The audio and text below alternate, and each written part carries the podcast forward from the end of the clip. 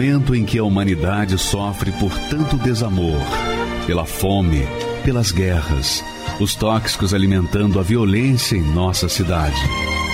Esta emissora traz até você momentos de amor, paz e alegria, através de um programa feito com carinho para o seu coração.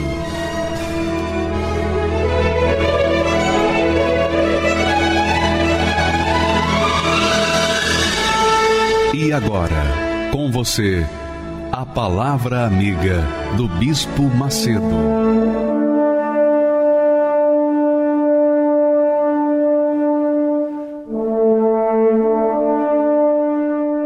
Olá, meus amigos, Deus abençoe a todos vocês e que o Espírito Santo venha abrir o entendimento de cada um para que possa cada um entender a voz dele, a chamada dele você sabe que Deus fala com a gente não apenas através das Sagradas Escrituras.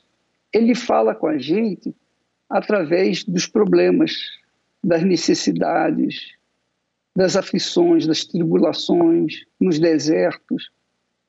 Porque ele precisa, para que a gente tenha ouvidos para ouvir a voz dele, ele precisa que nós estejamos aptos para ouvi-lo, para então vir buscá-lo. Então, para você, por exemplo, Jesus disse: Quem tem sede, vem a mim. Mas quem tem sede? Quem tem sede de Deus? Só quando a pessoa está sofrendo é que ela invoca a Deus.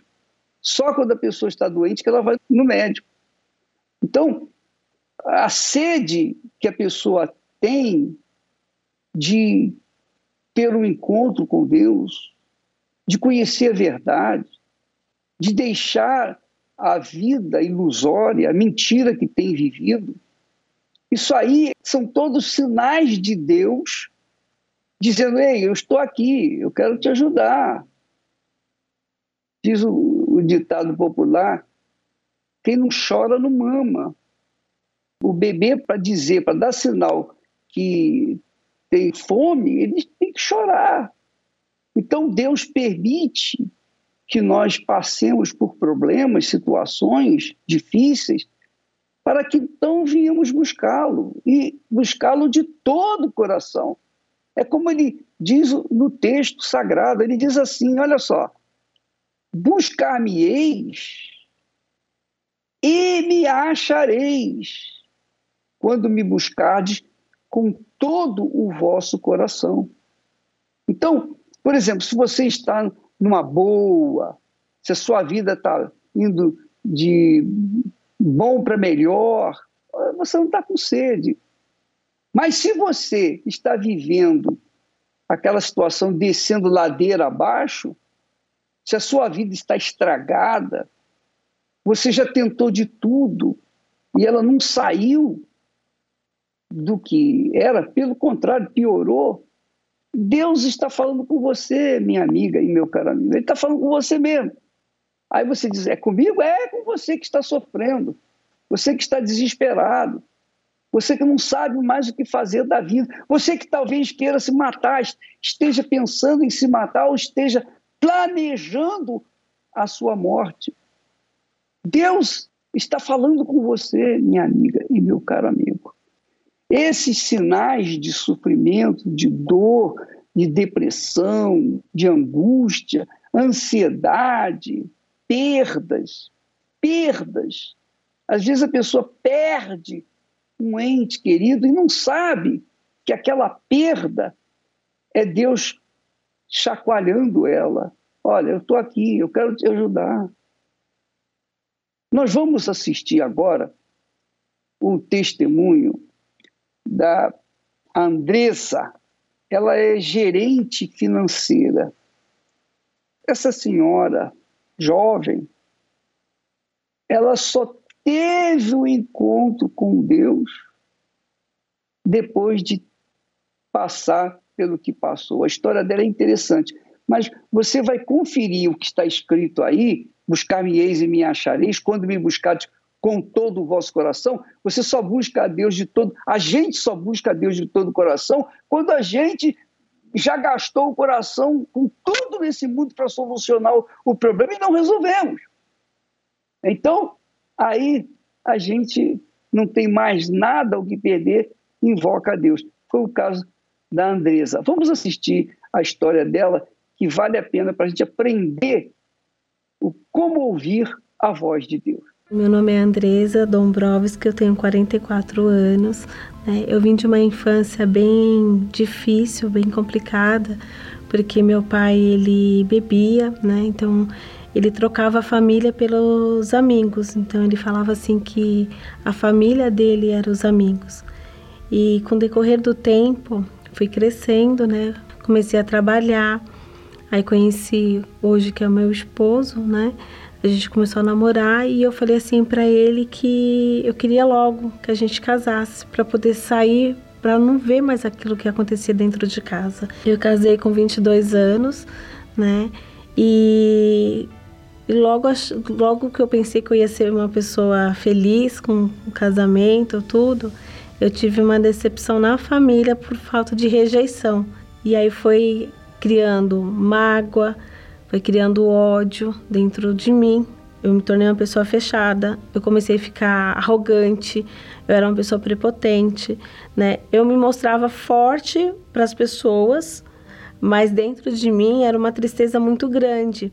E eu chorava escondido.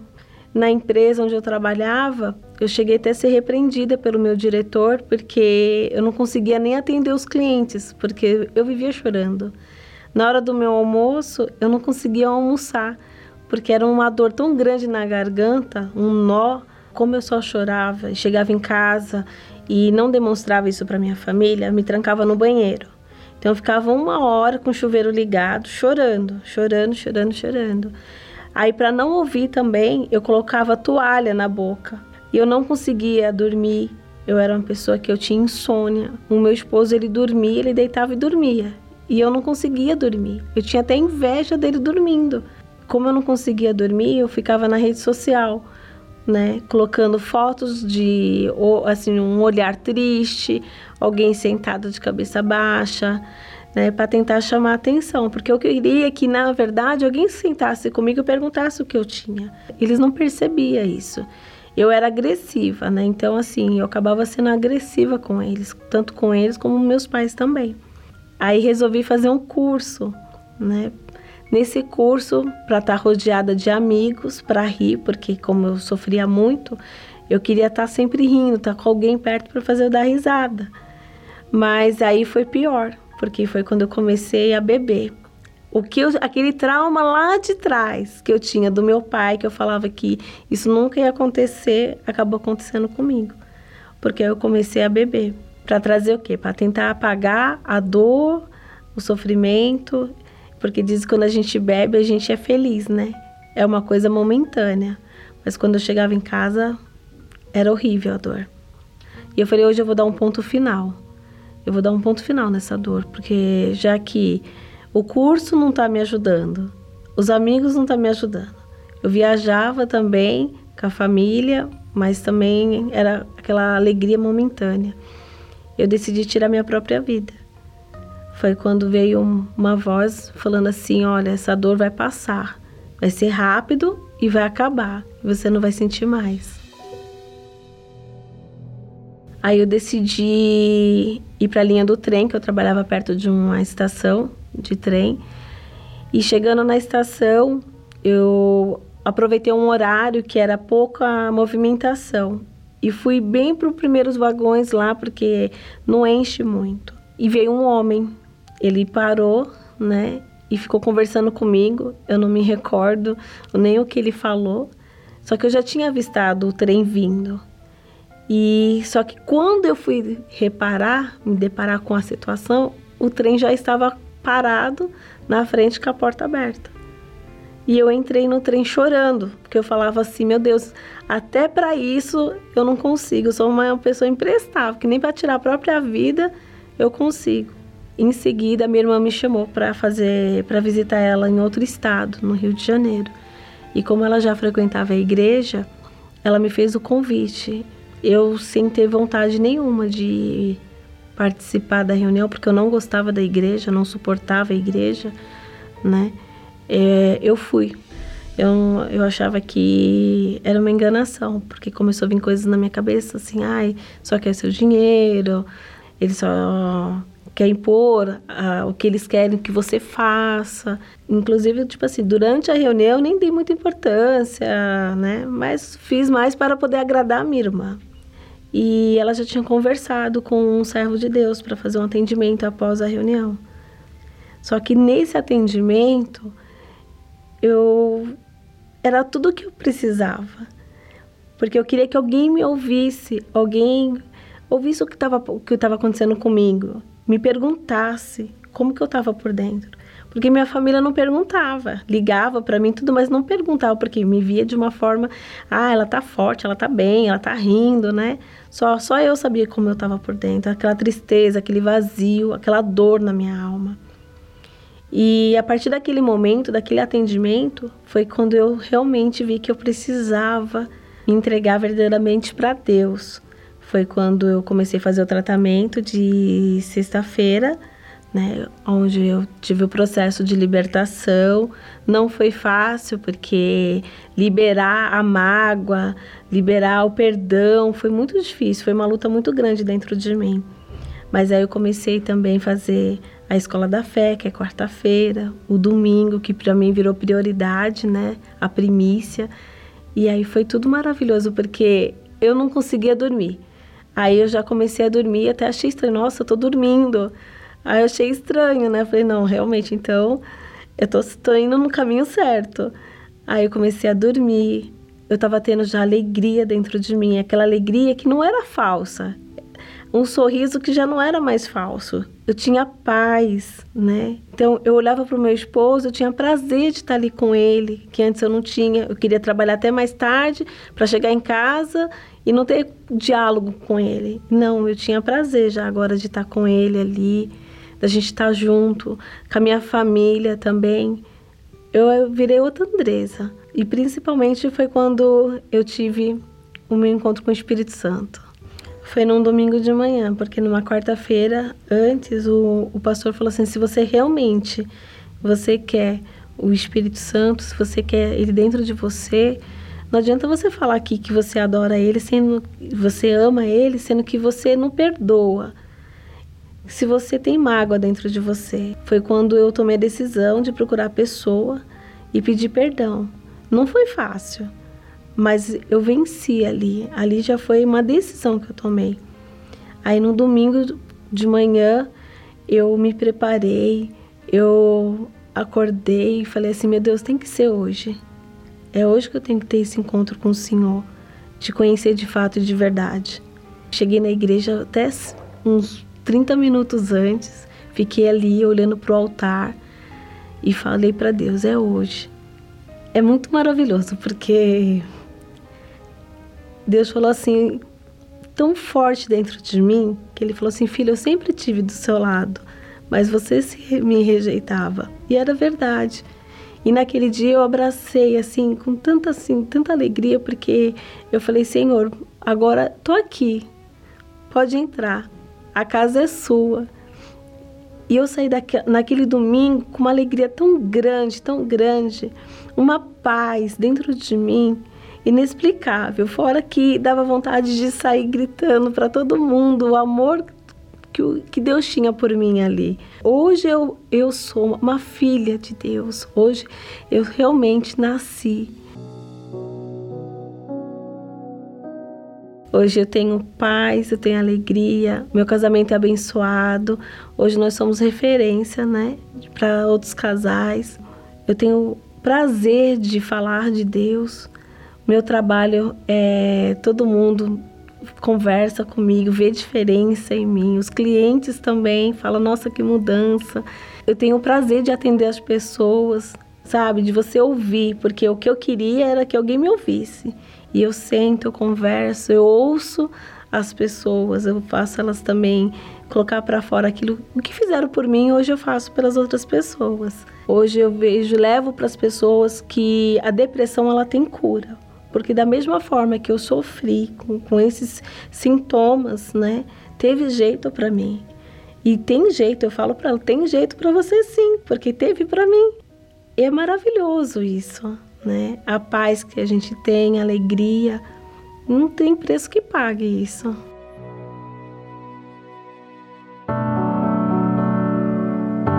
A fé é o poder de Deus dentro de cada um de nós. É por ela que tomamos posse de cada promessa contida em Sua palavra. Porém, ao contrário do que muitos pensam, a fé não é somente para se tomar posse das bênçãos prometidas, mas também para momentos que geralmente o ser humano não se programa. Dentre eles, o dia mau. O dia da má notícia, da dor, da perda. Todos, sem exceção, passarão por ele. E somente com uma fé fortalecida é possível vencer este dia. Nesta quarta-feira, 29 de junho, você receberá um importante ensinamento sobre o tema e como estar preparado para este dia. Às 10, 15 e 20 horas, no Templo de Salomão, Avenida Celso Garcia, 605, Brás. Entrada e estacionamento são gratuitos. Pois é, esta quarta-feira nós teremos uma reunião toda especial, voltada para as pessoas que um dia estiveram mal, aí se encontraram, como nós vimos aí a Andresa, encontraram, tiveram um encontro com Deus, mas com o decorrer do tempo se depararam com um problema, com um deserto, com o dia mal. Como é que a gente pode enfrentar esse dia mal? Nós estaremos falando sobre esse assunto justamente para que as pessoas venham se preparar. Porque quando você sabe, quando você sabe que vem o ladrão, você se prepara, você fica armado. Então, Deus nos dá condições para nós nos prepararmos para o dia mal sobre isso que nós falaremos nesta quarta-feira. Tá bom? Vamos assistir agora o testemunho de uma professora de letras, Dona Márcia, que tinha um tremendo preconceito contra, contra nós, contra a Igreja Universal do Reino de Deus. E olha só como o destino é engraçado, né? Ele traça, né? as pessoas acabam tendo que aceitar aquilo que elas rejeitavam com unhas e dentes. Vamos ver a história, então, da massa, que vale a pena você até aumentar o, o volume do receptor, por favor. Meu nome é Márcia, tenho 43 anos, sou formada em letras, pós-graduada em leitura e produção de texto, e eu tinha um preconceito muito grande em relação à Igreja Universal. A minha mãe ela já frequentava a igreja há mais de oito anos e eu tinha, assim, na época eu afrontava minha mãe, né? Eu toda toda notícia, é, qualquer matéria, qualquer artigo que saía na revista a respeito da igreja na época, eu levava para casa, eu afrontava minha mãe, falava: "Mãe, que absurdo a senhora frequentar aquela igreja". Eu zombava do bispo, chamava ele de bispo e pedir mais cedo. E eu falava para minha mãe: "Mãe, a senhora vai de novo naquela igreja, né, do bispo, desse bispo". E eu achava que a minha mãe, ela ia à igreja porque ela era uma pessoa analfabeta, sem escolaridade, então eles tinham feito uma lavagem cerebral nela. Eu assim, eu era uma pessoa muito vazia, né? E, mas assim, ao mesmo tempo eu tinha uma vontade muito grande de vencer, né? A gente, a gente tinha uma vida muito miserável, né?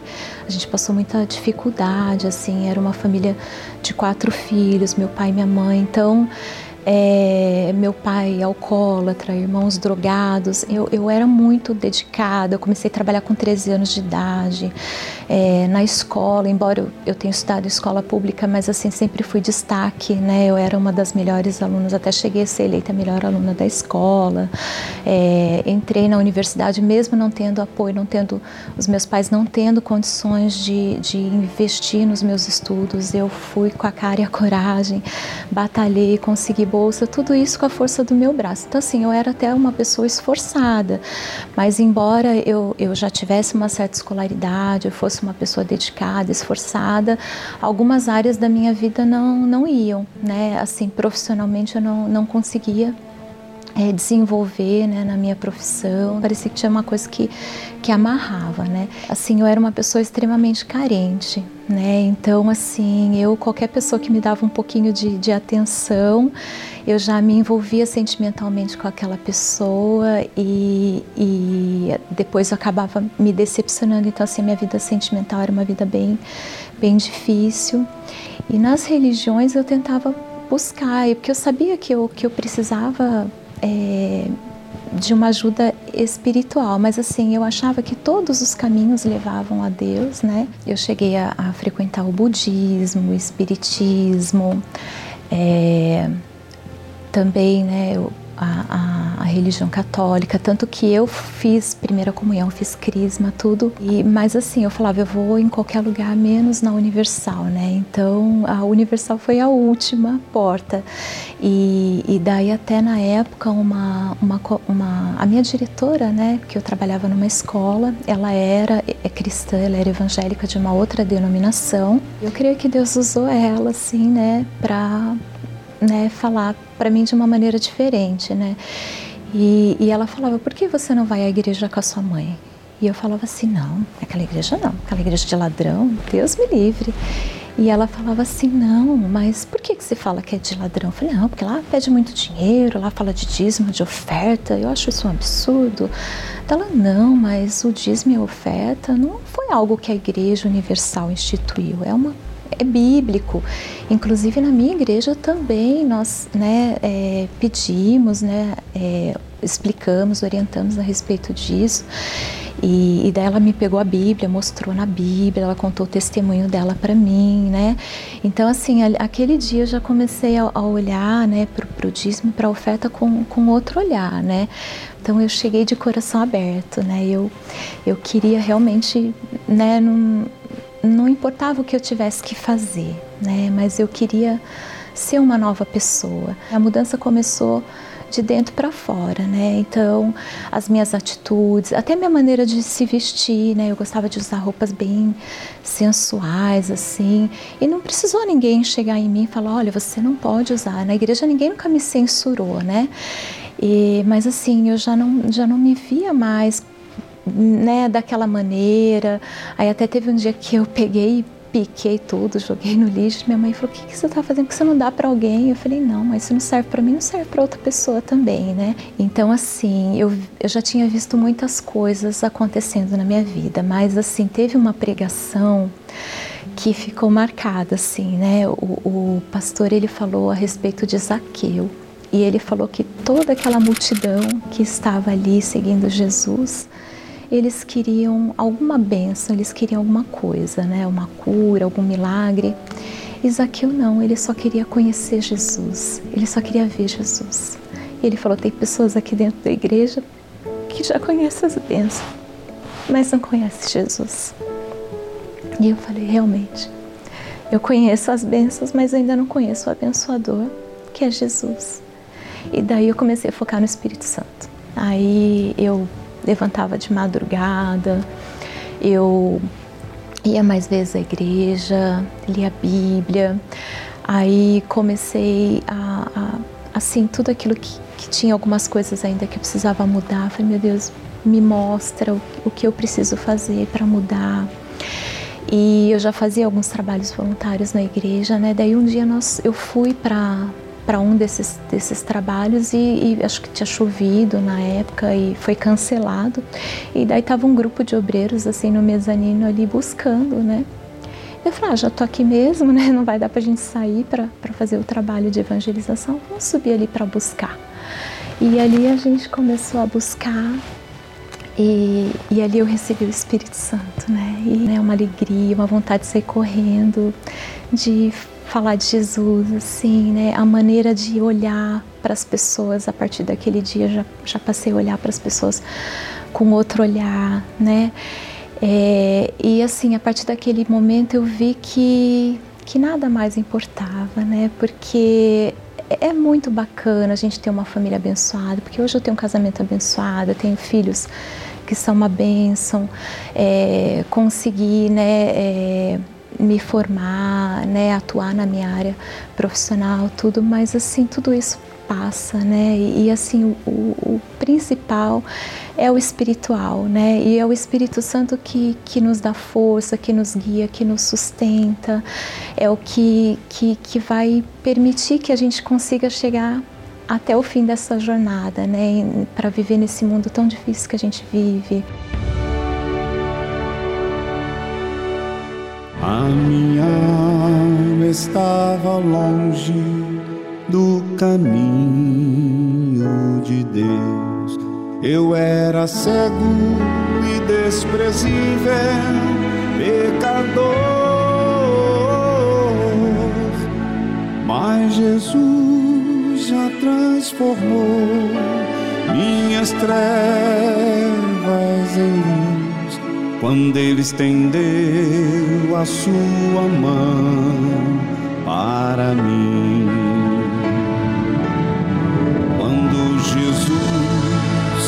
estendeu a sua mão. Quando ele estendeu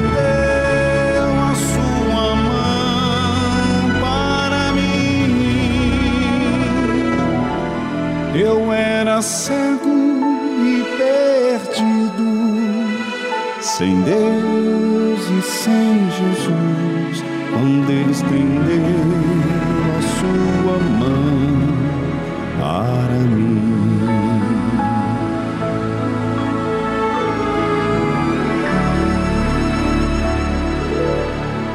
Agora me regozijo desde que o aceitei. Tempestade eu posso sossegar, pois com ele estou liberto do perigo e do mal. Quando ele estendeu a sua mão para mim. Quando Jesus estendeu sua mão, quando ele estendeu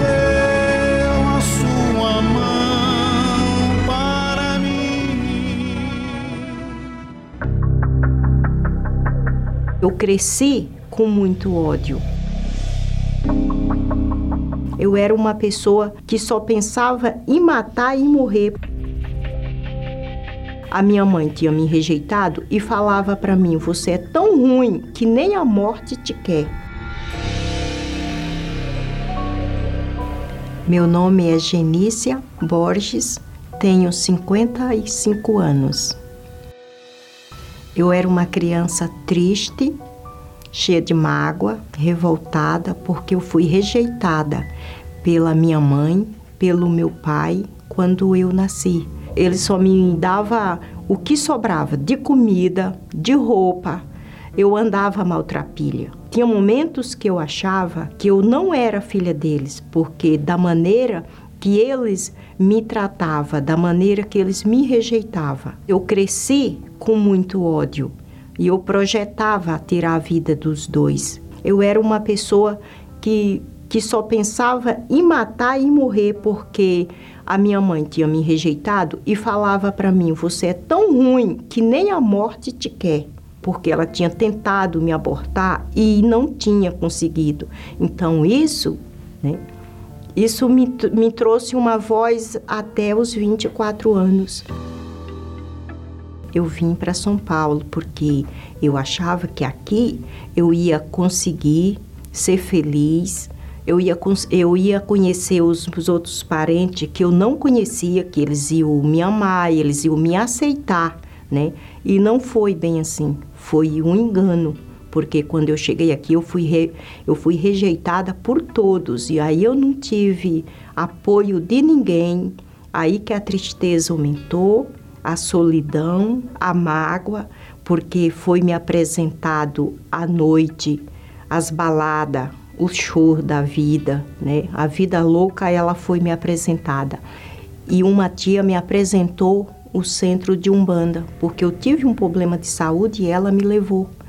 E lá eu passei a frequentar e eu é, pedia tudo que eu pedia para os espíritos era que eu queria ser feliz, eu queria ser amiga do meu pai, da minha mãe, que eu não sabia o, o porquê que eles me odiavam tanto e eu a odiava também, mas eu queria ser amigo.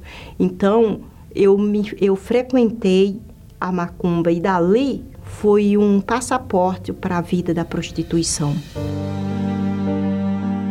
Não me prostituía por dinheiro, era para preencher o vazio que eu tinha, porque eu tinha um trabalho. Eu trabalhava e à noite eu ia para as baladas e para a prostituição. Tudo que eu buscava era a minha felicidade. A minha alma, ela gritava, mas eu não, não conseguia entender que a dor que eu sentia era na alma.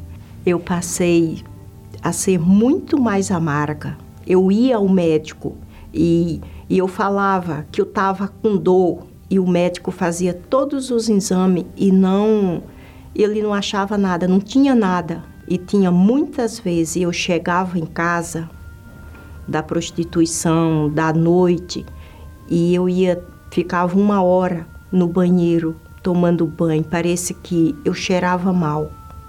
A impressão que eu tinha era que aquela água e aquele sabonete, ele não tirava a sujeira que eu tinha. Aquela voz dentro de mim, você não vale nada, você não presta, não tem jeito para você. E eu tentei tirar a minha vida.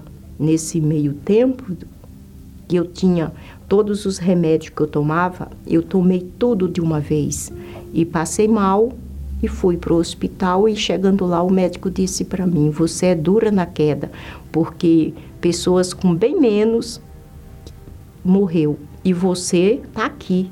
Então ali foi uma grande decepção para mim, porque eu concordei com a voz da minha mãe. Realmente eu não presto, eu não valo nada, porque nem a morte me quer na frente das pessoas, eu, eu era até feliz, eu sorria, né? E todo mundo queria estar perto de mim, mas não era porque eu era também uma pessoa bacana, porque eles queriam tirar um aproveito. Na hora da minha dor, eu não tinha ninguém para chorar, eu chorava sozinha. E eu queria, eu queria achar alguma coisa que, que aliviasse essa dor. E, e eu fiquei com muita raiva e eu não quis mais voltar no centro de Macumba. Aí o espírito no Pai de Santo, ele disse para mim: "Você está pensando de me abandonar? Se você sair, eu vou te jogar em um buraco". Eu disse para ele: "Eu não vou temer, porque um buraco mais raso ou mais fundo na minha vida não faz mais a diferença. Então eu saí dali, eu dei as costas e fui embora. Aí Uns três dias depois, eu manifestei. Eu manifestei com uma legiões no meu trabalho. E o motorista que trabalhava com a minha irmã, ele veio com ela me socorrer, então ele me levou manifestada e disse para minha irmã: Eu vou levar vocês não no hospital, eu vou levar em um lugar legal. A minha irmã disse: Olha, na macumba ela não quer mais ir, eu respeito. E e eu não vou. Ele disse: não, não é uma macumba, é uma igreja, é a Igreja Universal. Quando eu cheguei, não era fora do horário de reunião, mas tinha um pastor lá. E o pastor orou em mim e me libertou. Então ali eu senti um alívio, porque eu nunca tinha sentido até ali. Um peso saiu de mim. Aí o pastor falou para mim: que tinha Deus, que Deus me amava, que Ele podia mudar a minha vida se assim eu quisesse aceitar Ele, né? E ali eu achei uma saída, porque eu nunca tinha ouvido que alguém gostasse de mim, que alguém me amava. Então, aquela palavra, ela foi a primeira que eu ouvi em 24 anos. Aí ali foi aonde eu passei a frequentar, eu passei a, a seguir as, o que o pastor ensinava. Ali eu aprendi a perdoar. Eu perdoei o meu pai, a minha mãe, perdoei os meus familiares, os meus tios. E ali tudo começou a mudar na minha vida. E o pastor falava do Espírito Santo. Ele disse: se você não tiver o Espírito Santo, você não vai conseguir ser feliz, porque só Ele é quem pode te fazer feliz. Aí eu quis buscar aquele Deus, eu, eu desejei e passei a buscar e pedi para Deus: Deus, se tiver, se eu tiver uma chance, então me dá, porque eu não quero ser mais quem eu sou. Eu quero te conhecer, como esse pastor fala. E ali já estava se aproximando de uma fogueira santa. Eu entreguei toda a minha vida, eu entreguei a velha genice, eu entreguei as mágoas, eu entreguei o ódio, eu entreguei a prostituição, os prazeres do mundo, eu entreguei. Eu só entreguei porque ele me pediu. Eu tive coragem. Tudo que eu queria ser, eu pedi para Deus. Eu disse para ele: eu faço uma troca. Te dou tudo que eu sou, tudo e quero teu tudo. E naquele dia, naquele momento, veio tudo dele sobre mim. Ali eu senti uma paz, eu senti uma alegria, eu senti um prazer de viver. Ali eu vi que Deus era comigo, porque eu tinha certeza. Ali eu dei vontade de sair correndo, gritar para todo mundo que ele era verdadeiro, que ele existia, né? Que agora eu tinha Ali ele mudou o meu caráter, ele mudou os meus pensamentos, ele mudou tudo em mim. Hoje eu sou uma pessoa verdadeiramente feliz. Hoje eu sou casada, eu sou casada há 23 anos, mas não é um casamento que me fez feliz, foi o Espírito Santo que me deu a felicidade. E eu vivo na dependência dele até hoje por quanto eu viver. E os dias que Ele me der de viver, eu quero servir e falar para as outras pessoas que necessita do amor dele, que ele pode mudar a vida, ele pode transformar como ele transformou a minha vida. Não dá nem para pensar sem viver sem o Espírito Santo. Ele é minha paz, ele é minha alegria, ele é a razão do meu viver.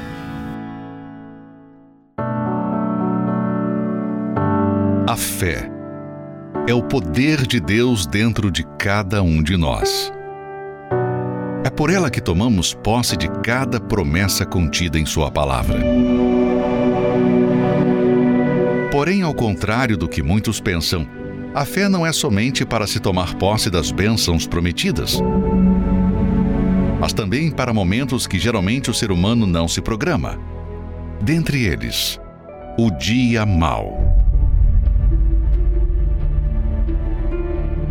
O dia da má notícia, da dor, da perda.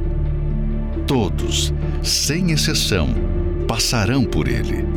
E somente com uma fé fortalecida é possível vencer este dia.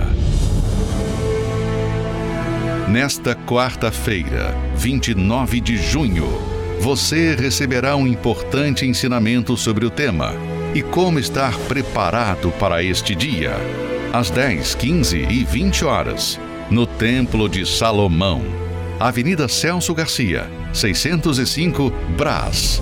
Entrada e estacionamento são gratuitos. Pois é, minha amiga e meu caro amigo, nesta quarta-feira, às 8 da noite, nós estaremos aqui justamente para as pessoas que estão vivenciando o dia mal na vida delas você está aí desesperada, perdido, não sabe o que fazer da sua vida, então você está vivenciando o dia mal. E você sabe que o dia mal, paradoxalmente, é uma coisa que é boa, o outro lado da moeda, porque no dia mal é que a gente encontra com Deus. Você sabia? Tem um salmo que diz: Foi-me bom ter passado pela aflição para que conhecesse o, os teus decretos. O Salmo 119, versículo 71. Quer dizer, foi-me bom ter sido afligido para que aprendesse os teus estatutos. Então, esta quarta-feira, às oito da noite, nós estaremos tratando desse assunto. Você que está vivenciando o dia mal da aflição, venha se livrar desse dia, venha se livrar dessa situação, porque Deus, com certeza, tocou em você para que você voltasse para Ele. Tá bom? Vamos assistir mais um testemunho maravilhoso que fala, que é o Rafael. Ele é supervisor e ele tem algo para acrescentar na vida da gente, a experiência dele com Deus. Vamos assistir. Eu sempre tive uma, uma saúde perfeita, mas é, teve um dia que começaram a aparecer algumas manchas no meu, no meu abdômen. E eu tratei aquilo ali como naturalidade, como se fosse um hematoma de uma pancada qualquer, mas aquilo ali foi se agravando e aí começou a se espalhar algumas outras manchas no corpo, até que um dia eu, eu acordei e meu travesseiro estava coberto de sangue. E aí decidi ir no médico para ver o que, que era aquele problema. O médico analisou e falou: oh, Rafael, você está normal, você não tem problema nenhum, mas eu sentia gosto de sangue. E aí eu vi que as coisas começaram a aumentar as manchas. Eu decidi procurar um especialista em, em sangue. E naquele dia eu me lembro que eu passei muito mal. Dentro do hospital, eu cheguei a desfalecer ali, né, desmaiar. Eles me acudiram. Quando eu acordei, eu já estava dentro de uma, de uma sala com dezenas de médicos que já haviam feito uma, um exame na minha medula e aí que eles diagnosticaram que eu estava com a leucemia. Foi diagnosticado a, a leucemia mieloide aguda e a médica falou: olha, é, a gente vai ver qual é a real gravidade dessa, do estado dele, mas a gente precisa imediatamente transferir ele para uma unidade especial para tratar desse câncer. E ela, eu preciso ser honesta com você. E o histórico dessa doença, ela, em 80%, leva à morte. Na verdade, naquele momento ali, eu, foi um choque, eu, porque eu, novo, né, eu falei, puxa, uma doença séria dessa, a vida sendo praticamente paralisada por, por conta de uma doença. No outro dia eu já estava dentro do hospital recebendo todas aquelas drogas no organismo eu, eu fiquei muito é, abatido. Né? Então, em, em um mês, eu me lembro que eu perdi 15 quilos. Eu não tinha força nem para me levantar. Para tomar banho, eu precisava de ajuda. Eu não conseguia ir nem no banheiro, nem era difícil. Experimentei todos os tipos de antibiótico, remédios mais fortes, morfina, tudo. Meu corpo ele reagia muito mal àquelas drogas. Né? Então eu ficava muito mal. Eu cheguei a um período que até a água que eu bebia eu passava mal. Aquele, ali eu, eu, eu tive a sensação que eu ia morrer. Eu me lembro que, que naquele período internado eu, eu cheguei a contrair uma bactéria. E por procedimento é, dos médicos, eles preferiram me isolar. Eu não sabia se dali eu eu, eu sairia bem. Porque a maioria das pessoas que, que, que ficavam isoladas, elas tinham um histórico que elas dali, elas, elas infelizmente não, não, você não tinha mais notícia. Até que um dia eu me lembro que meu pai ele, ele chegou no hospital. Ele me visitou e ele falou para mim assim, Rafael, eu não vou vir mais aqui. O que eu tinha para fazer já foi feito. Só que eu não, eu não, não consegui entender. Ele falou: Olha, eu não sei se você vai sair daqui vivo desse hospital. mas eu, uma coisa eu quero que você saia daqui salvo. Aquilo ali realmente mexeu comigo, porque eu estava sete anos afastado da presença de Deus. E uma coisa que ele falou naquele dia foi que ele falou para mim, Rafael, se você for sincero com Deus e, e fizer um voto com Deus aqui, nesse hospital, a tua vida ela vai mudar. E foi aquele momento que eu fui sincero com Deus. Eu me lembro que eu que eu escondi meu rosto assim com com lençol e ele orando. Eu falei com Deus, eu pedi só uma oportunidade. Eu falei, meu Deus, me ajuda. Eu não sei se eu vou sair daqui vivo, mas naquele momento eu pensei na minha alma. Fisicamente, começou a me dar uma força. Algo que eu nunca tive dentro do hospital.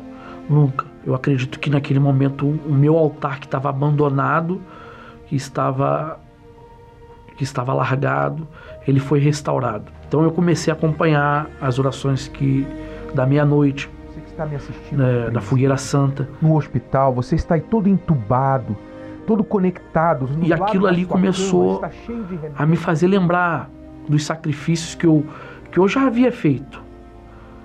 E mesmo longe do altar de Deus, estando no hospital, nasceu dentro de mim um desejo de, de não ficar de fora. Aí eu me lembro que minha esposa chegou num dia e falou: Rafael, eu tô. A minha esposa buscando por mim, eu estando no hospital, mas ela estava na fé. E ela falou: a gente vai sacrificar. E eu falei para ela a mesma coisa. Eu falei, Bruno, eu tenho acompanhado as orações da meia-noite. E eu falei, eu não vou ficar fora desse sacrifício, da campanha. E eu falei para ela, eu falei, a gente vai com tudo. Naquele momento eu não tinha muita coisa. Eu tinha um carro que tinha acabado de comprar e pagar, na verdade. E eu, em conjunto, na mesma concordância, eu falei para Bruno, vamos sacrificar também. Vamos sacrificar. Eu poderia ter vendido o carro para fazer investir em tratamentos, mas eu não olhei para nada disso não, porque eu, já sabia que dentro de mim eu estava salvo. Aquela oração ela, ela já tinha sido a minha, a minha restauração do altar. Então eu precisava só é, ser fiel. Eu falei, eu não, eu vou, eu vou com tudo, toda a minha força. Quando eu, quando eu decidi sacrificar, eu falei, eu não vou conseguir subir o altar. Mas eu falei para minha esposa, você vai subir por mim. Porque eu sabia que Deus, sendo justo, vendo aquela atitude minha, da minha família, em sacrifício, ele ia me responder. Não demorou muito. Eu foi instantâneo. Posso dizer assim que foi instantâneo. Ela sacrificou. Passou uma semana. Eles decidiram fazer um, um novo exame. E a, a equipe médica ela veio correndo naquele dia. Ah, Foi até algo que, que me espantou, porque vieram diversos médicos. Rafael, eu não sei o que aconteceu no teu exame, mas não consta nada. E aí fizeram um outro exame. Aí no outro dia fiz outro exame. Fizeram diversos exames dentro da medula para poder constatar que ali já não havia mais células cancerígenas. Eu naquele momento eu chorei de tanta alegria porque a minha esposa me olhou, eu olhei para ela, eu falei, eles podem fazer a quantidade de exame que eles quiserem, porque eu já sabia que era a resposta de Deus. As pessoas dentro do hospital, elas, as famílias, elas perguntavam o que aconteceu com ele, porque eu fiquei sabendo que ele não tem mais nada, entendeu? E ali foi algo que que realmente foi visto o poder de Deus.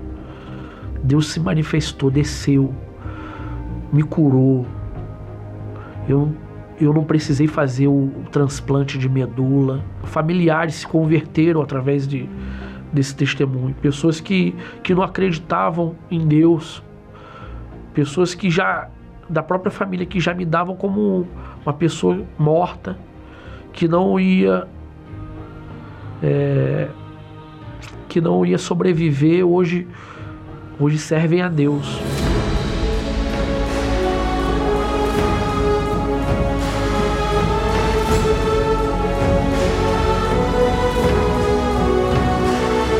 Desde aquele dia que eu, que eu fiz o voto com Deus, o meu altar nunca mais foi abandonado. Eu sou uma nova pessoa. Eu tenho, eu tenho um espírito de Deus dentro de mim. Foi numa vigília no Sambódromo do Rio de Janeiro. Acho que, se eu não me engano, em agosto. Eu tive uma experiência com Deus. Realmente foi algo extraordinário.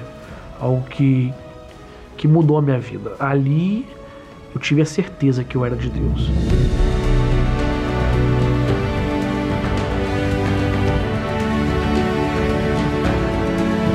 A médica falou para mim que se um dia eu fosse curado, eu não poderia ter filhos. Hoje eu tenho uma família. A minha esposa teve neném agora. Eu sou, ou seja, uma vida completa. Saúde, realmente. Eu não tomo um remédio. Não tomo nada. Nada, nada. Eu não tenho nada que possa apontar alguma coisa. A pessoa me olha, faz um exame. Se eu não falar que eu tive esse problema dessa doença, as pessoas não conseguem perceber. Hoje Deus tem me abençoado em tudo, vida financeira. Hoje eu moro nos melhores bairros aqui de, de São Paulo.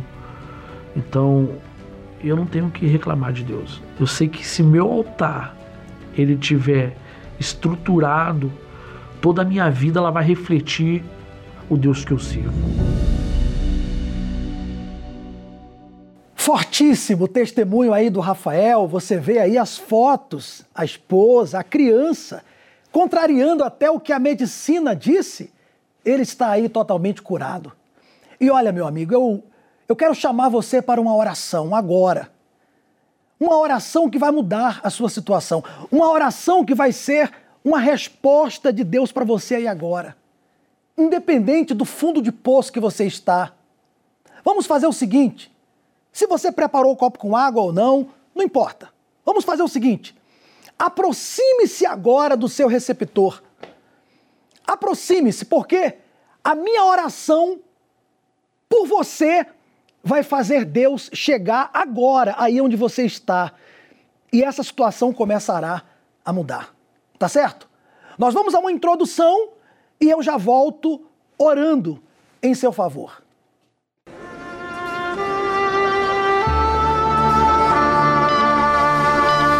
Importa onde você esteja neste momento.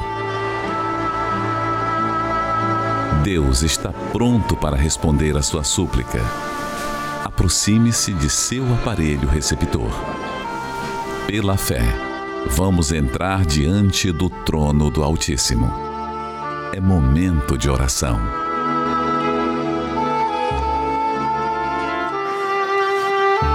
Em o nome do Senhor Jesus, meu Pai, eu, eu me aproximo pela fé dessa pessoa. Eu e ela, nós oramos agora juntos ao Senhor. Meu Deus, eu sei que há pessoas que estão vivendo agora os melhores momentos da sua vida. Tudo tem dado certo, ela está numa boa. Mas a maioria não está assim. A maioria está vivendo os piores dias da vida. Vendo a sua vida descer ladeira abaixo, desesperada, angustiada, aflita. Eu sei que agora tem pessoas vivendo como o Rafael estava, dentro de um hospital, pensando na sua morte, pensando que não tem mais jeito, até porque essas são as palavras que vêm dos médicos. É o diagnóstico que ela tem em mãos que a doença dela é incurável.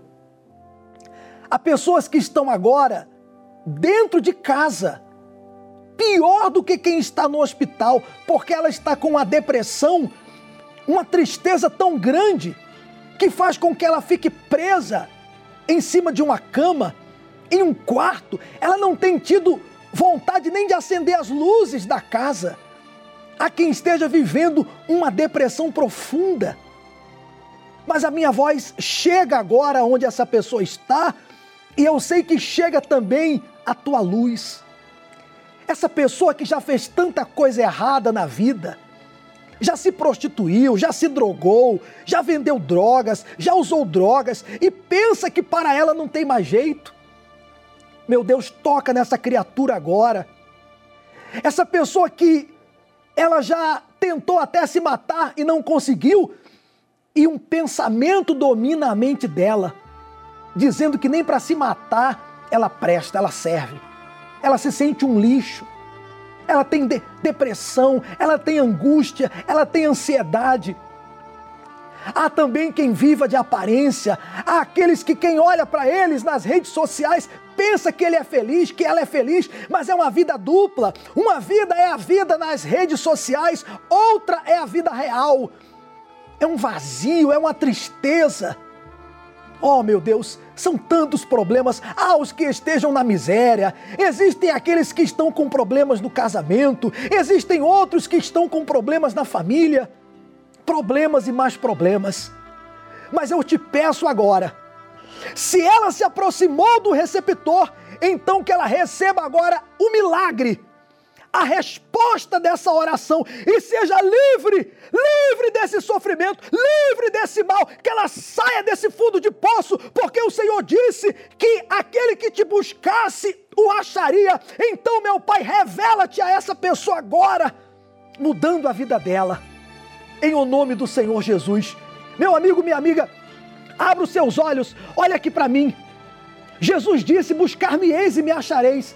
Se você buscou com sinceridade, ele chega até você aí agora. Encontre a Deus agora, ache a Deus aí agora. E ele arranca a depressão, o mal, a tristeza, o sofrimento. Ele traz a luz dele para você. Receba agora essa bênção em nome do Senhor Jesus. E se você crer, diga graças a Deus.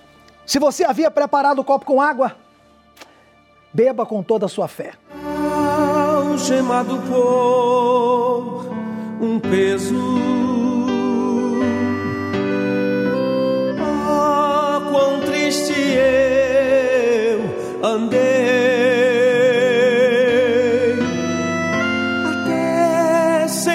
a mão de Cristo. Não sou mais quem eu era, eu sei. Tocou-me, Jesus, tocou-me. De paz ele encheu. Meu Tão certo como você está me ouvindo? Jesus tocou em você. Tocou em você, e ainda que você estava, eu digo estava, porque eu já estou falando pela fé, no fundo do poço, essa situação muda a partir de agora. Muda, meu amigo. Às vezes, preste bem atenção no que eu vou lhe falar. Às vezes a dor vem para fazer você se chegar a Deus. Sabia? Porque o ser humano é assim. O ser humano só se volta para Deus quando ele está mal. Essa é a verdade. Ainda mais na Igreja Universal. Ninguém chega até a Igreja Universal quando tudo vai bem. E a Deus é a mesma coisa. Ninguém chega a Deus quando tudo vai bem. Então, sua vida está mal. Faça desse limão azedo que está sendo a sua vida, faça dele uma limonada. Mude essa situação a partir de agora.